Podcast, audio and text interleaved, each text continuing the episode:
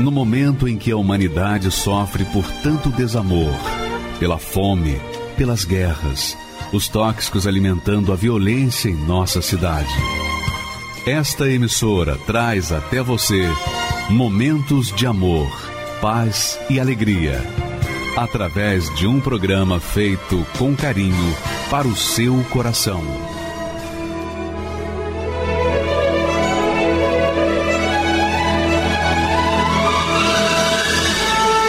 E agora, com você, a Palavra Amiga do Bispo Macedo.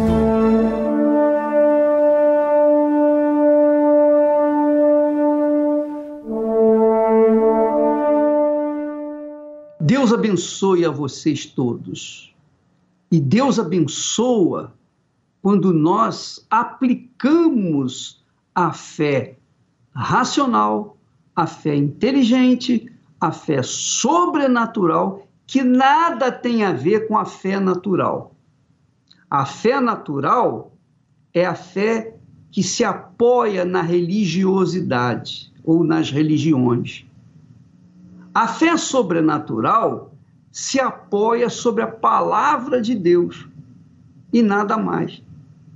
Então, você tem que avaliar bem direitinho o que tem sido a sua fé. Se ela é uma fé natural, você vai estar sempre frustrado nas suas necessidades, nos seus, no seu relacionamento com Deus, porque é uma fé natural. A fé natural é para a gente viver uma vida natural. Você planta, você colhe. Você não planta, você não colhe. Essa é a realidade. Essa é a fé natural. Ninguém precisa crer em Deus para ter uma fé natural. Todo mundo sabe a lei da natureza, a lei da física. Se a pessoa cair de, um, de uma determinada altura, ela pode morrer. Então, amiga e amigo, a fé natural não tem nada a ver, nada a ver com a fé sobrenatural. A fé sobrenatural não tem religião. A fé sobrenatural não tem emoção.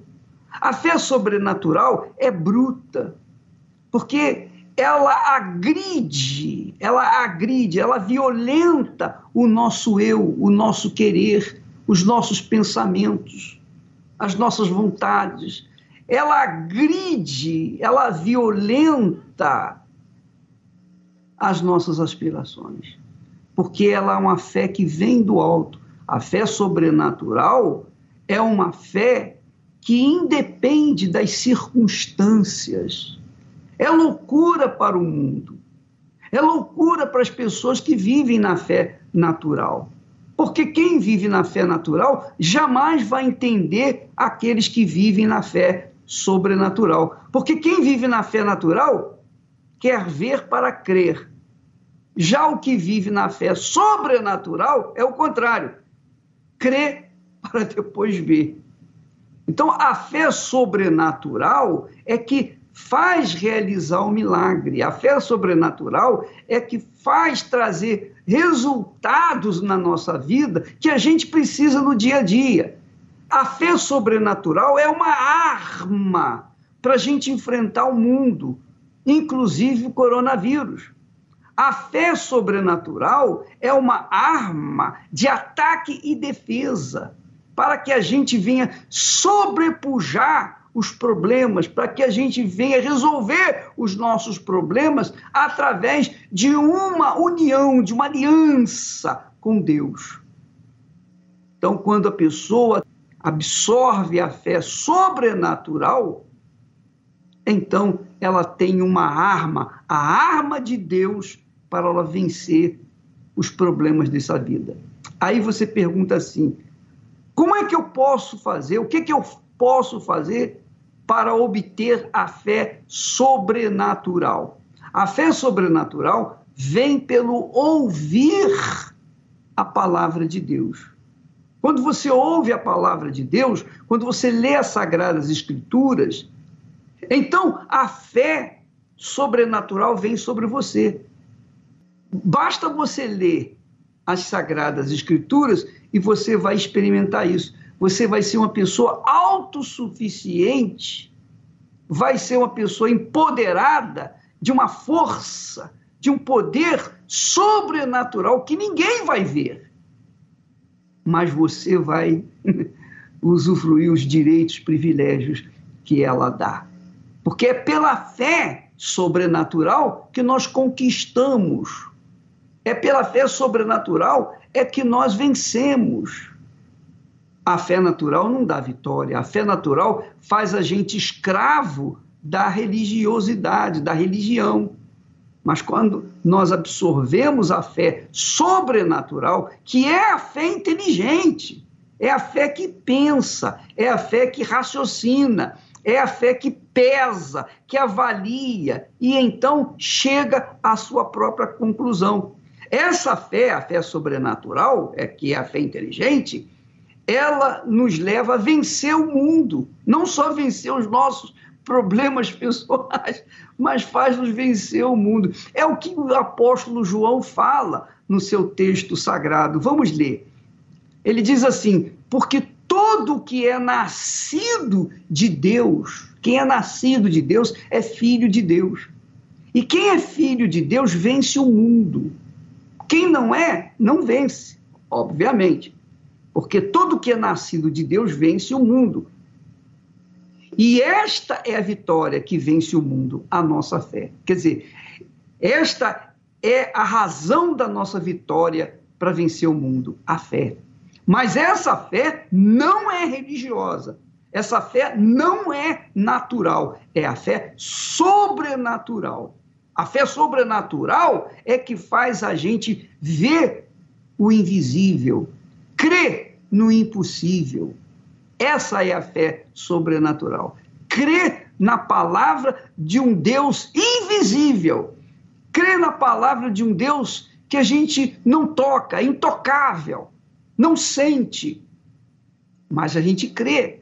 E essa crença faz a diferença. Por exemplo, você está aí preso, amarrado, além da, da quarentena de ter que ficar dentro de casa, preso entre quatro paredes da sua própria casa, mesmo no meio dos seus familiares, você ainda tem uma prisão pior, que é a depressão, que é a tristeza profunda, a vontade de chorar, o choro que dura noites e noites, dias e noites sem cessar, o desejo de morrer, a dor na alma.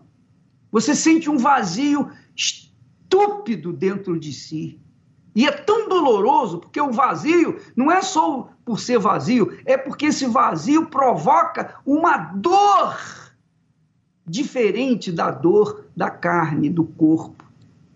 É uma dor insuportável, por isso muitas pessoas não aguentam e tentam ou até mesmo se matam para se verem livres dessa dor. Mas se a pessoa não é de Deus, para onde você acha que ela vai? Se ela não anda pela fé na justiça de Deus, se ela não vive a justiça de Deus, ela se mata, o que, você acha que vai acontecer com ela? Então, minha amiga, quem vive essa fé sobrenatural vence não somente os seus próprios problemas, os seus problemas pessoais, mas como vence o mundo. Ora, ninguém é capaz de vencer o mundo sem primeiro vencer a si próprio. É um fato. Mas a fé sobrenatural garante vencer o mundo. Essa é a fé que você tem que buscar. Essa é a fé que vem do espírito da fé, que é o Espírito Santo. O testemunho desta senhora que venceu a depressão mostra como ela venceu a depressão. Mostra a loucura da fé sobrenatural. Por quê? Porque a fé sobrenatural faz acontecer o sobrenatural na vida dos que creem. Vamos assistir o testemunho dela, que fala melhor do que nós podemos nos exprimir. A depressão ela foi uma companhia constante e indesejada, desde a minha adolescência até eu me entender como uma pessoa adulta.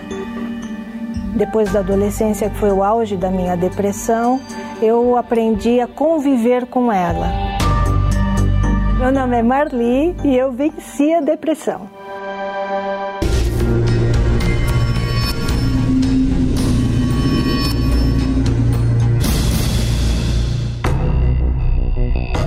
Na adolescência é que eu tive a noção da depressão, do que era a depressão, daquele mal-estar que eu sentia permanentemente. Eu não tive um motivo por causa disso, eu passei a ter depressão. Não, eu sempre me vi como uma pessoa depressiva. Eu sentia desinteresse pela vida, eu sentia desinteresse pelo que se passava à minha volta, eu não tinha interesse em me arrumar, eu nunca, eu nunca pensei em me matar. Mas eu queria morrer. Diariamente eu desejava a morte como uma saída. Além do choro, era uma exaustão física. Eu sempre estava cansada, cansada. Eu não tinha disposição para nada.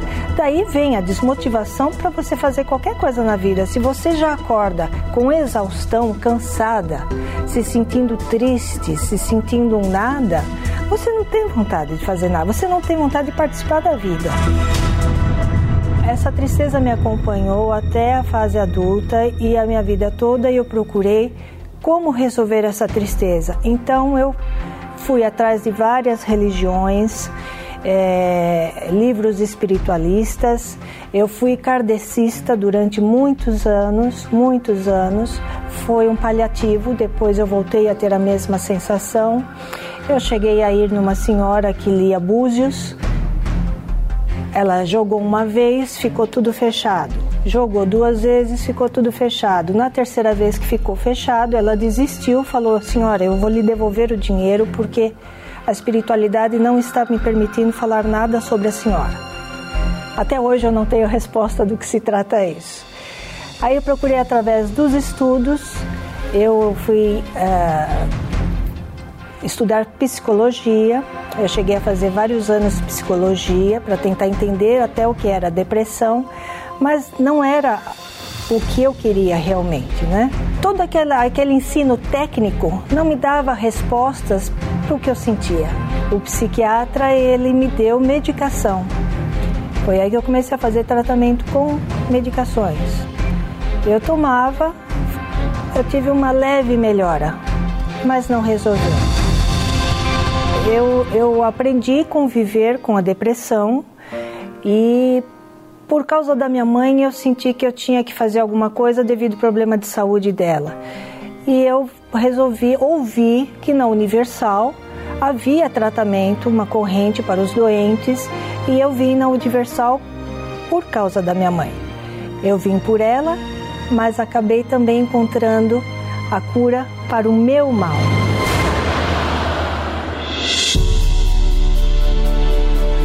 Primeira vez que eu vi na Universal, eu já me senti muito bem ao entrar, porque eu senti um ar leve no templo. Foi uma sensação muito gostosa, uma energia muito, muito boa, muito boa.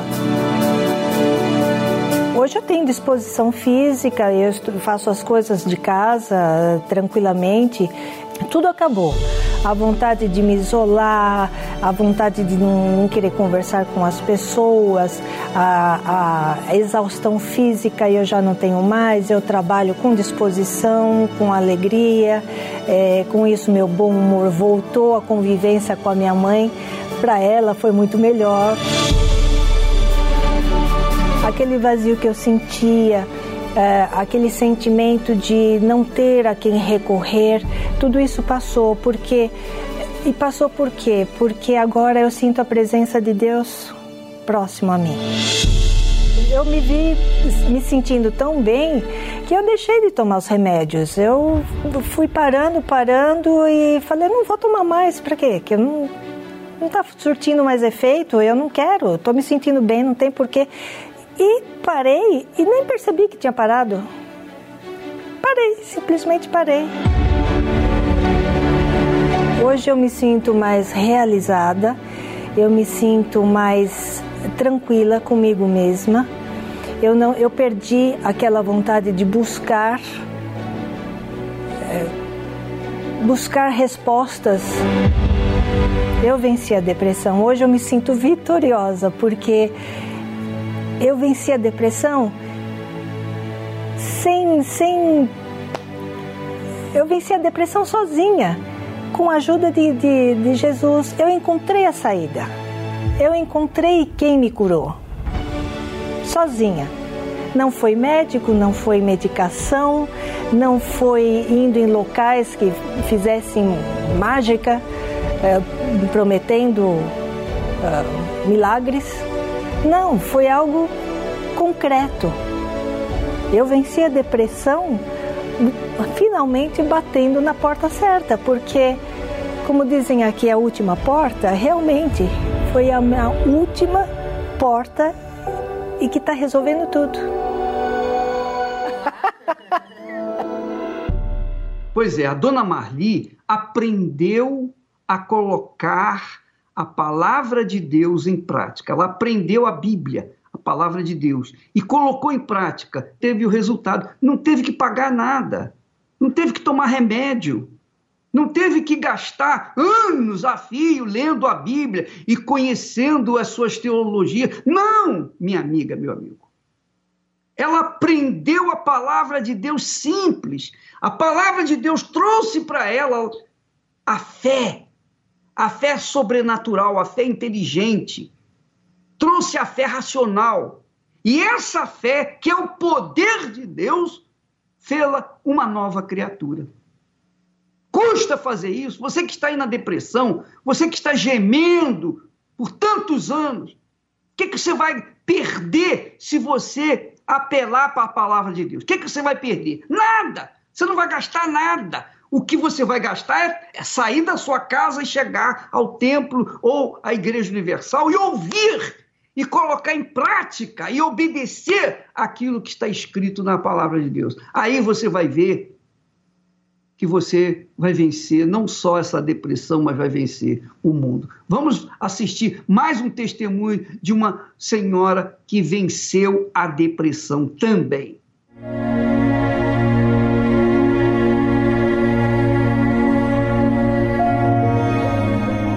Aos 18 anos eu descobri que era infértil e descobri que o meu sonho de ser mãe tinha acabado. Mas não foi só isso. Eu comecei a gostar de alguém que não me valorizava, não me deu valor nenhum. Eu esperava um valor dele, que ele acreditasse, que ele me amasse e não foi. Ele não me deu valor.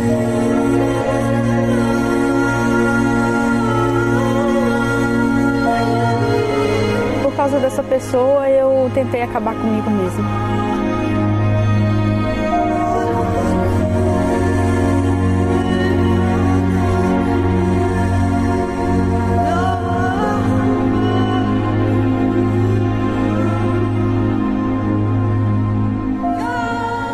casamento, o primeiro casamento, eu tinha 15 anos. Eu tinha um padrasto que na altura tentou meio que abusar de mim, eu fiquei meio com medo.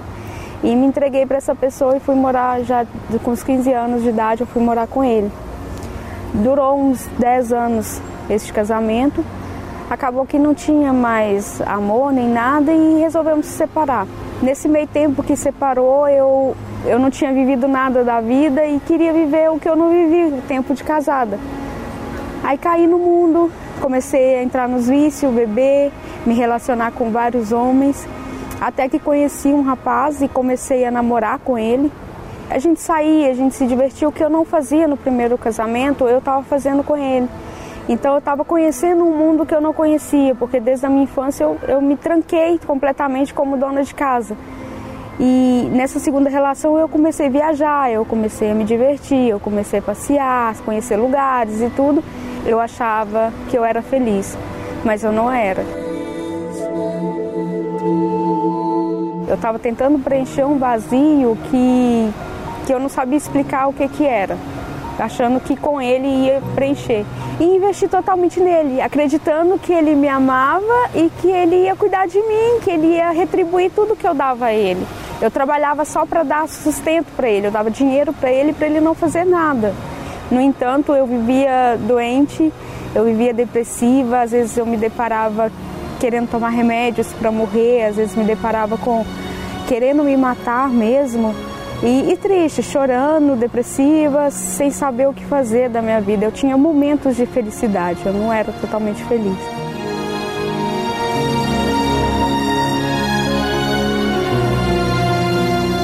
uma certa altura eu descobri que ele me traía. Quando eu descobri que ele me traiu, eu na altura eu pagava um, um automóvel para ele trabalhar. Eu bancava. Só que ele, em vez de trabalhar, ele usava o carro para sair com outras mulheres, para se divertir e nunca me ajudava em nada. Nessa altura eu não me conformei. Eu parei e perguntei por que, que eu investi tanto em uma pessoa acreditando que ele era honesto e fiel e no entanto ele me traía. Foi quando eu fiquei totalmente revoltada, cega e automaticamente eu tentei o suicídio. Tentei jogando fogo no meu corpo, eu taquei um líquido inflamável no meu corpo. Me lembro que eu taquei fogo e eu gritava de dor e a minha pele escorria, porque a dor foi muito grande, por causa de alguém que não tinha valor. A minha vontade era tão grande de acabar com a minha vida, acabar com aquilo que eu estava sentindo, com aquela dor, com aquela aquela coisa que eu não, não conseguia entender o porquê. Eu nunca parei para pensar, eu vou me matar com isso, com fogo, muito menos com fogo, que é algo tão sofrido, às vezes uma queimadinha que a gente dá dói tanto. Mas ao chegar em casa, eu me deparei coisa que eu nunca tinha visto. Na porta da minha casa tinha um vidro de líquido inflamável. E eu nunca tinha visto ele ali. Do nada ele estava ali. Na mesma hora veio na minha cabeça atirar no meu corpo e tacar fogo. Foi o que eu fiz. Eu, na verdade, eu nem pensei. Foi questão de segundos, eu só me deparei gritando e me vendo pegando fogo.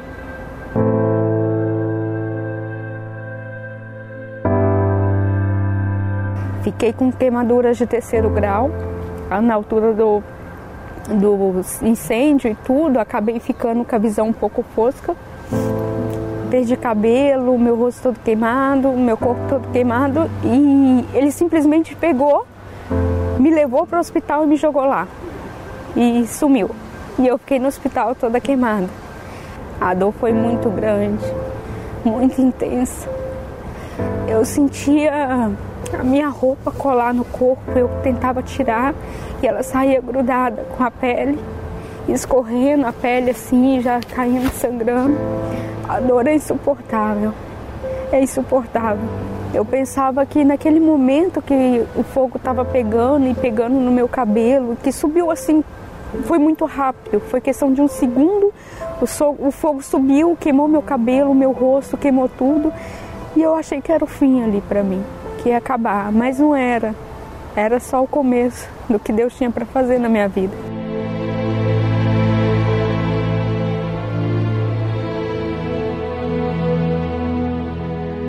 E através de um grupo de WhatsApp de uma amiga em comum, eu conheci uma pessoa que era da fé e que conhecia a Igreja Universal, conhecia Deus tão grande que eu ainda não tinha conhecido. E nessa altura ele me convidou para estar indo à igreja.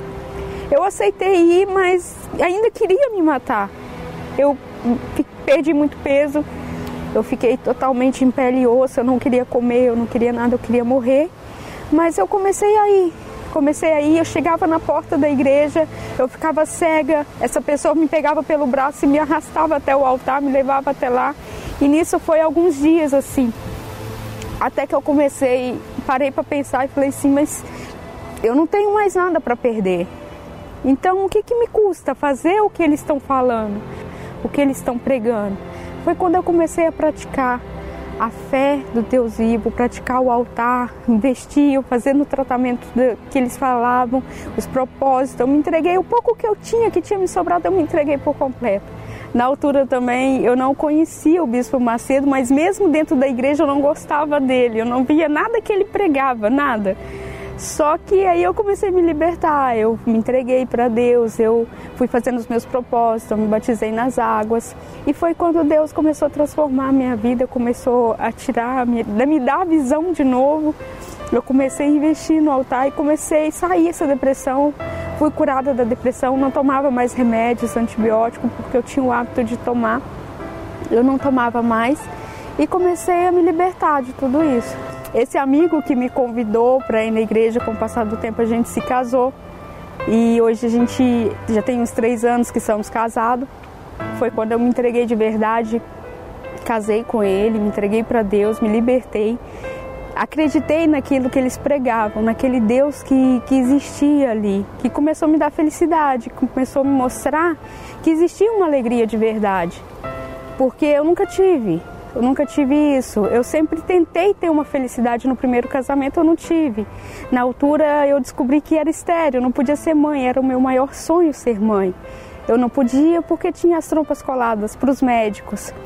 Eu fiz inseminação in vitro duas vezes, veio negativo. Então a minha vida sempre foi de não, sempre não. Eu tentava, tentava lutar e não, nada se resolvia, nada. Não conseguia conquistar nada na minha vida. Esse Deus que eu conheci, hoje é meu tudo. O primeiro milagre que ele fez na minha vida foi o batismo com o Espírito Santo.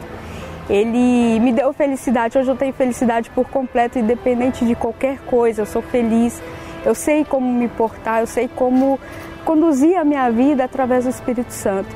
E através disso, Deus foi tão maravilhoso, é tão maravilhoso, que eu fui batizada com o Espírito Santo no dia 1 de abril. Dia 13, eu engravidei. E há um ano, há dois meses eu tive a minha bebê. Engravidei pelo milagre de Deus, mesmo seguindo os tratamentos, os propósitos do altar. Hoje eu sou uma mulher feliz, eu tenho minha casa, eu tenho meu esposo, tenho a minha filha, vai fazer dois meses que Deus me deu. E eu sou uma mulher realizada. Eu não tenho mais o que pedir para Deus, somente agradecer e ser grata por Ele ter entrado na minha vida e ter me dado uma segunda chance de vida.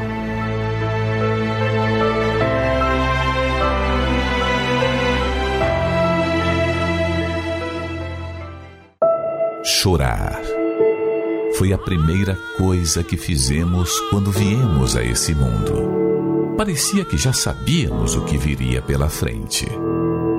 Tantas lutas, injustiças e aflições. O choro é inerente à vida. As nossas lágrimas contêm as palavras que a gente não consegue expressar. Chorar diante dos homens pode até produzir alívio e conforto, mas não a solução. Porém, quando as lágrimas são derramadas diante do Todo-Poderoso, produzem recompensa. Tu contastes as minhas aflições, recolheste as minhas lágrimas no teu odre. Não estão elas no teu livro? Esta semana, em algum momento em particular, você vai falar com Deus da sua dor, seus problemas e derramar as suas lágrimas diante dele. E no final desta oração, com um lenço você irá enxugar os seus olhos. E este lenço você levará neste domingo em uma universal mais próxima de você, para ser colocado no odre que estará no altar. Pela fé, Deus recolherá todo o seu sofrimento. A oração especial por todos os que choram. Neste domingo às 7 horas, 9 e meia e 18 horas, no Templo de Salomão ou em uma universal. Você também poderá acompanhar as reuniões por estes canais. Meu nome é Janaína, é, eu tenho 31 anos. É, eu era usuária de drogas, né? O fundo do poço meu foi o crack é, bebia, usava cocaína, cheirava, né, é, me prostituía. E tudo começou né, quando eu tinha 15 anos de idade, né? Antes disso, eu tinha um relacionamento muito bom com a minha mãe, né? Estudava, tinha um relacionamento muito bom familiar. Mas as drogas com 15 anos foram sendo introduzidas através de amizades, é, até que eu fiz meus 18 anos de idade. Foi quando eu conheci a cocaína. Né? E a cocaína, é, eu, eu ainda tinha um certo controle, ao meu ponto de vista.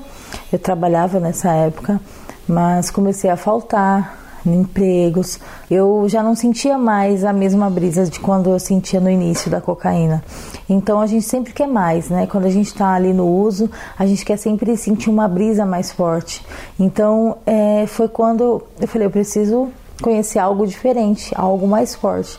Foi quando eu vi essas pessoas usando crack e eu pedi para experimentar. E eu fui perdendo o controle, né, com o crack. Já comecei a usar uma semana direto, é, comecei a ficar sem tomar banho, sem comer, sem dormir, eu começava a ver bicho, eu acreditava que tinha pessoas querendo me matar, né? Eu, eu via muitas coisas, via vultos. A pessoa, quando ela já está viciada no crack, ela não, não mede esforços para nada, né? Primeiro vem aquele pensamento: ah, fuma só um, só uma pedra, né? só um trago e depois você vai embora. Mas não, nisso você vai, você consegue dar um trago, fumar uma pedra, mas aí aquele pensamento já está ali, te domina. Então você começa a tomar atitude de querer roubar, de se prostituir, de traficar, como eu já trafiquei, fui presa por duas vezes por conta dos vícios, né? Então a gente perde o controle total, né? A gente faz tudo o possível pelas drogas. O que eu já fiz de pior, assim, o, por conta do crack foi me prostituir com mais de 10 homens todos os dias durante quatro anos que eu fiquei no vício. Então, foi, acredito que assim, somando, dá muito mais de dois, três mil homens. Eu engravidei, né? É, até tive dúvidas, né, de quem poderia ser o pai, porque a, a gente não pensa em se prevenir, até adquirir doenças sexualmente transmissíveis, como foi a sífilis, né?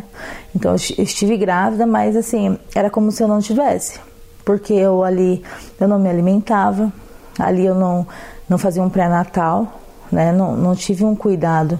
Então eu eu quando a criança mexia na minha barriga, eu até dizia, olha, ele quer usar. Aí eu fumava muito mais e a criança se mexia ali. Eu cheguei a cortar os pontos de uma cesariana né, de abstinência, porque eu queria sair dentro de casa. O bebê tinha cinco dias de nascido, então minha mãe queria que eu ficasse em casa. Eu não aguentei. Eu peguei o alicate de cutícula, cortei minha barriga, tirei os pontos da cesárea e fui para a rua se prostituir. Eu costumava fazer o uso do, da, do crack em si é, em picos dentro de esgoto, piscinões, até mesmo na Cracolândia eu fiquei. O crack ele aproxima a gente da sujeira. Você pode estar em cima de fezes, como já aconteceu comigo, um pedaço de, droga cair em cima de fezes, eu passar na roupa e fumar aquela pedra. Comecei a definhar, né? Eu já não tinha mais os dentes, né? Eu estava muito, muito magra, excessivamente magra, desacreditada eu era do ser humano, né? Não, não por eu achar, por eu viver. Até que um dia é, eu estava ali já por alguns dias virada, usando droga, e eu não tinha forças para orar, uma que eu nem sabia orar. E aí teve um dia que eu queria ir embora. Deu uma coisa assim, eu falei, não, eu preciso ir embora, eu já tô cansada. E eu tentando carona nos carros, ninguém parava, porque a situação que eu estava, né, as pessoas pensavam que eu estava querendo assaltar elas. E eu pulei na frente de um carro, né?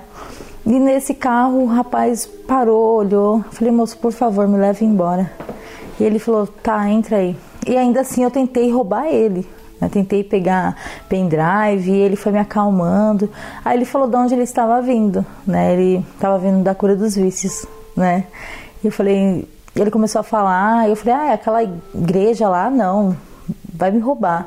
É, esse foi meu pensamento, mas roubar o quê, né? Porque nem dente eu tinha. Porque assim, é, a gente cresce mesmo sem pisar dentro da Igreja Universal. Cresce é, ouvindo falar mal. Desde criança, assim, adolescência, ó, eu podia ir em qualquer igreja, mas a Universal, não. Né? Então, quando eu cheguei lá, eu queria ver alguma coisa. Mas a palavra, ela foi entrando ali dentro de mim. É, Jesus fala: Vinde a mim como estás, né? Então eu fui até o altar. Eu usei é, a palavra de Deus ao meu favor. Então não é o homem que cura, né? não é a igreja universal, mas é o que é ensinado aqui dentro que faz a gente sair de toda e qualquer situação. Então eu no primeiro domingo eu cheguei decidida, eu já saí sem os vícios. Eu já tive uma direção ali de, de trabalhar assim, vendendo trufa, né? É, né? É, parece bobagem, né? Parece, mas eu não tinha dente, conseguia vender 50 é, trufas num dia, né? Então eu vendi e comecei a pagar meus dentes, né?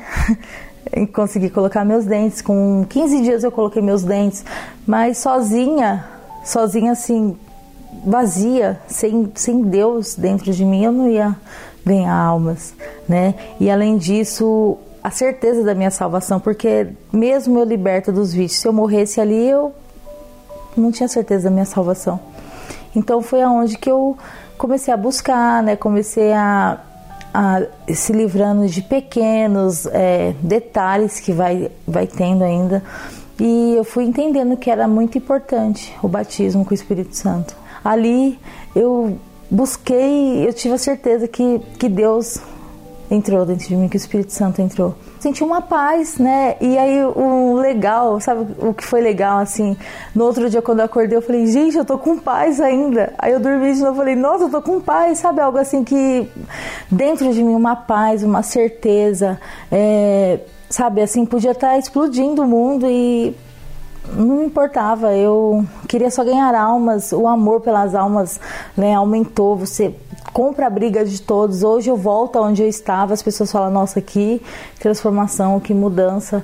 Minha mãe, né, as pessoas ao meu redor vê essa mudança. Então hoje é outra Janaína, para quem se prostituía, né, com vários homens todos os dias. Hoje eu sou uma mulher casada, né? Hoje eu cuido muito bem dos meus filhos. Hoje nós trabalhamos por conta, né? Hoje nós temos a nossa renda. Eu vejo a, misericórdia de Deus, né? Ele já tinha um plano já todo preparado para mim, como para muitas outras pessoas. A Igreja Universal foi como uma mãe, né? E ali ela me abraçou, né? Não me julgou, olha só, não me julgou né? Porque o que o mundo faz é julgar as pessoas. E me ensinaram a viver uma fé que eu não sabia que eu tinha. E hoje eu tenho prazer, né? Como qualquer filho tem um prazer de honrar sua mãe, de cuidar da sua mãe. Hoje eu tenho um prazer, um zelo pela casa de Deus, que é a Igreja Universal. Né? Eu tenho muito amor por esse lugar, né? Daqui eu não saio.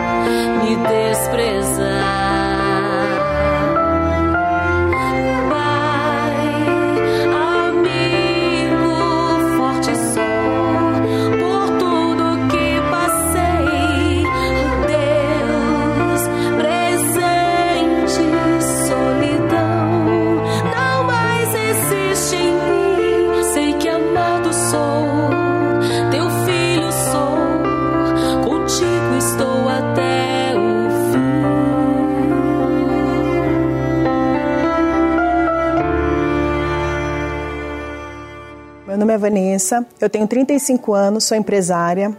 Bom, fui vítima da fake news, como a maioria das pessoas antes de chegar na Universal foram. É, recebi todo tipo de notícias ruins a respeito da Universal, do Bispo Macedo e dos pastores, é, através de telejornais, revistas, é, sites de internet, principalmente, muitas coisas ruins a respeito da igreja. Que era uma seita, que o bispo Edir Macedo fazia uma lavagem cerebral nos membros, aproveitava da dor das pessoas, da fé das pessoas para se aproveitar do dinheiro delas, onde era um comércio, onde era uma corrupção, todo tipo de notícia ruim. Na minha concepção, ele era um charlatão que enganava as pessoas é um mentiroso. Eu acreditava que toda que, que era tudo enganação, mentira, encenação. Eu acreditava que aquelas libertações eram pessoas pagas. E eu não checava, é do ser humano a gente saber. Uma mentira contada várias vezes, ela acaba se tornando verdade, né? Então, de tanto é, bater na mesma tecla, eu acabava indo na onda das pessoas. Eu era ia naquele mesmo mar de, de mentira. Eu acreditava, ah, estão falando, então deve ser verdade. São muitas pessoas falando, são muitos contra um. Então eu vou acreditar, porque é muita gente falando e uma mentira acaba sendo verdade. Acabou se tornando verdade na minha cabeça. Bom, apesar de todos os preconceitos que existia, eu não tinha uma vida impecável, um exemplo de vida. Eu era um saco vazio, eu não tinha um preenchimento espiritual. Eu era uma pessoa muito emotiva, muito emocionada por tudo. Não tinha uma convivência amigável com meu marido, eram muitas discussões, muitas brigas, desentendimentos dentro de casa, sem motivo e com motivo. Quando eu descobri uma traição do meu marido, cresceu dentro de mim um sentimento de vingança muito forte. Eu queria me vingar dele de qualquer maneira. Eu queria que ele sofresse, pagasse na mesma moeda as dores que eu sofri. Então eu fiz pior, porque eu fiz com mulher e muita gente ficou sabendo. Quando meu marido descobriu a traição, é que eu tinha descontado a traição dele, ele não teve estrutura para perdoar. Ele simplesmente o casamento acabou. A nossa família ficou dividida. Ele não me suportava dentro de casa. Ele não conseguia mais. Nós não conseguimos mais viver com marido e mulher dentro de casa. Era tortura psicológica. Você fez. Sua vida vai ficar um inferno. Eu não vou te deixar em paz. Você vai sair dessa casa, senão eu vou te matar. Senão vai acontecer alguma coisa pior ou comigo ou com você. E daí eu queria consolo nas drogas. Eu acreditei que usando o entorpecente eu ia ter aquela alegria momentânea, aquele esquecimento momentâneo, que ia é, consolar aquela dor que eu estava sentindo. Então misturou a dor da traição com a consciência pesada da droga, então virou um. Eu abri, eu fiquei vulnerável a todo tipo de coisa ruim. Eu trouxe maldição para o meu casamento. Meu segundo filho foi rejeitado de todas as formas. Eu queria, tinha pensamentos de matar meu filho e depois me matar eu procurei é, um psicólogo e que me encaminhou para o psiquiatra. Tomei remédios fortíssimos que só me dopava momentaneamente. Depois do efeito do remédio, eu voltava a todos os pensamentos que eu tinha. Tive pensamento suicida, tanto que uma das madrugadas meu marido me pegou na internet procurando maneiras de se matar, porque eu não aguentava mais aquela, aquela tortura, aquela vida mãe, depressiva, eu não queria mais. Eu estava desistindo de viver. Eu tinha acabado de ser transferida do banco que eu trabalhava há 10 anos para um banco na região que eu moro atualmente, então eu não conhecia ninguém da, do banco que eu trabalhava atualmente, quando tudo aconteceu. Só que tinha uma moça lá que ela me observava muito. E eu cheguei um dia, prestes, quando tinha acabado de acontecer tudo isso, meu casamento acabado, brigas, depressão, ela falou, olhou para mim e falou assim: vamos conversar em particular? Na situação que eu estava, eu falei, vamos. E ela olhou para mim e falou assim: sua alma está chorando, sua alma está pedindo socorro. E eu pensava, gente, quem é essa mulher que está falando tudo isso para mim? Que, que, que, que é isso? Como que ela sabe? E ela disse para mim assim: Você aceita receber uma oração dentro do banheiro escondido, sem ninguém ver? Falei: Aceito. Eu estava gemendo, ela viu gemendo aquela oração já me animou, já deu ar para os meus pulmões. Eu falei: que, que é isso? Que, que essa mulher tem? E daí ela falou assim: faz uma visita na minha igreja. Daí eu falei assim: mas que igreja que é da senhora? Ela falou assim: eu sou da Igreja Universal do Reino de Deus, eu sou obreira da Igreja Universal. Tinha que ser universal, mas eu falei assim: uma igreja que eu sempre falei mal, uma igreja que eu sempre tive nojo, sempre falei. Só que na situação que eu tava, eu não tinha escolha, foi minha última porta. E ela apareceu para mim, eu falei, eu vou. E na sexta-feira desse convite que eu fui, eu senti um, um, peso saindo de dentro de mim. Eu acreditei que eu fui liberta ali naquela reunião. Eu vi pedir oferta, eu vi o pastor ofertando e eu fiquei. E eu senti de dar, eu quis dar, mas com alegria. E o pastor ensinou que é a obediência a Deus. Eu, eu, aquele momento eu não, não senti preconceito, eu não, eu não esqueci tudo que eu falei, que eu pensei do, do pastor, dos pastores. Deus começou a falar comigo é, vem até a mim, mas você tem que, eu vou fazer uma operação pente fino na sua vida. Você vai ter que deixar a sua vida antiga, acompanhada com ela, todos os seus vícios, todos os seus medos, os seus traumas, suas amizades que não te acrescentam. Então eu deixei balada, eu deixei droga, eu deixei bebida, eu deixei amizades, eu deixei de, de, de, ter alguns sentimentos de explosivos que eu era. Eu era muito explosiva, eu era muito. Eu tinha raiva de tudo, tudo me magoava. Eu deixei, deixei de ser uma pessoa emotiva. E a partir daí, deixando as coisas velhas para trás, deixando a bagagem antiga, eu comecei a ter sede pelo Espírito Santo. Eu queria, eu queria ter aquilo que tinha naquela mulher que me abordou no banheiro. Eu queria ter aquele brilho. Eu queria saber o que fez ela me enxergar. Eu falei, essa moça é diferente, eu quero ser assim. Comecei a pedir para Deus. Eu fazia campanha de quarta-feira em busca do Espírito Santo. Eu fazia campanha, eu fazia propósito. Foi uma reunião de quarta-feira.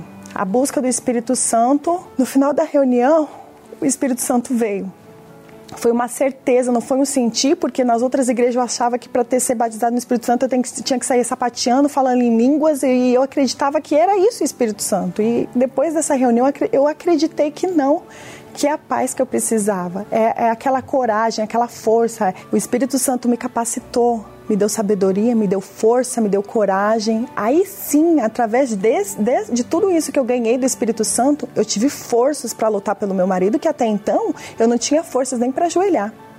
Hoje eu tenho um, casa, um exemplo de casamento, eu tenho filhos maravilhosos, tenho carro de última geração em casa, tenho uma casa boa, tenho, sou empresária, tenho meu próprio negócio, mas o meu bem maior, que me preencheu de todas as formas possíveis, foi o Espírito Santo. O Espírito Santo me, me capacita, ele me dá vida, ele me dá coragem, ele me dá estratégia, ele me dá tudo. Se eu não tivesse acreditado nas fake news, se não fosse as, as fake news, eu, eu teria evitado muitas coisas que aconteceram na minha vida. Por conta delas, eu evitei de ter entrado numa igreja universal que me abençoou muito e me abençoou até hoje, mas por conta delas, eu me atrasei, eu não entrei. Então, nós temos que checar a informação. A gente tem que ir atrás do verdadeiro. Hoje, ninguém me engana. Hoje eu tenho a visão do Espírito Santo dentro de mim. Então, hoje, gente, eu, o que eu falo para as pessoas é: vai checar, investiga, vai numa igreja. Como que eu poderia julgar sendo que eu não tinha ido em nenhuma reunião e julgava, não gosto, não quero, não vou? Eu nunca tinha pisado. A primeira vez que eu fui, com cinco dias, já desci as águas. Então, foi muito maravilhosa a transformação da minha vida. Chorar foi a primeira coisa que fizemos quando viemos a esse mundo. Parecia que já sabíamos o que viria pela frente. Tantas lutas, injustiças e aflições. O choro é inerente à vida. As nossas lágrimas contêm as palavras que a gente não consegue expressar. Chorar diante dos homens pode até produzir alívio e conforto, mas não a solução. Porém, quando as lágrimas são derramadas diante do Todo-Poderoso, produzem recompensa. Tu contastes as minhas aflições, recolheste as minhas lágrimas no teu odre. Não estão elas no teu livro? Esta semana, em algum momento em particular, você vai falar com Deus da sua dor, seus problemas e derramar as suas lágrimas diante dele. E no final desta oração, com um lenço você irá enxugar os seus olhos. E este lenço você levará neste domingo em uma universal mais próxima de você, para ser colocado no odre que estará no altar. Pela fé Deus recolherá todo o seu sofrimento. A oração especial por todos os que choram. Neste domingo às sete horas, nove e meia e dezoito horas, no Templo de Salomão ou em uma universal. Você também poderá acompanhar as reuniões por estes canais. É hora de oração. Vamos falar com Deus em nome do Senhor Jesus Cristo. Elevo os meus olhos para os montes, de onde me virá o socorro. O meu socorro vem do meu Senhor que criou os céus e a terra. Não deixará que o teu pé vacile. O Senhor é quem te guarda.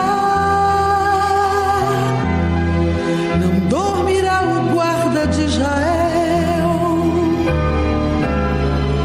pois ele é o teu.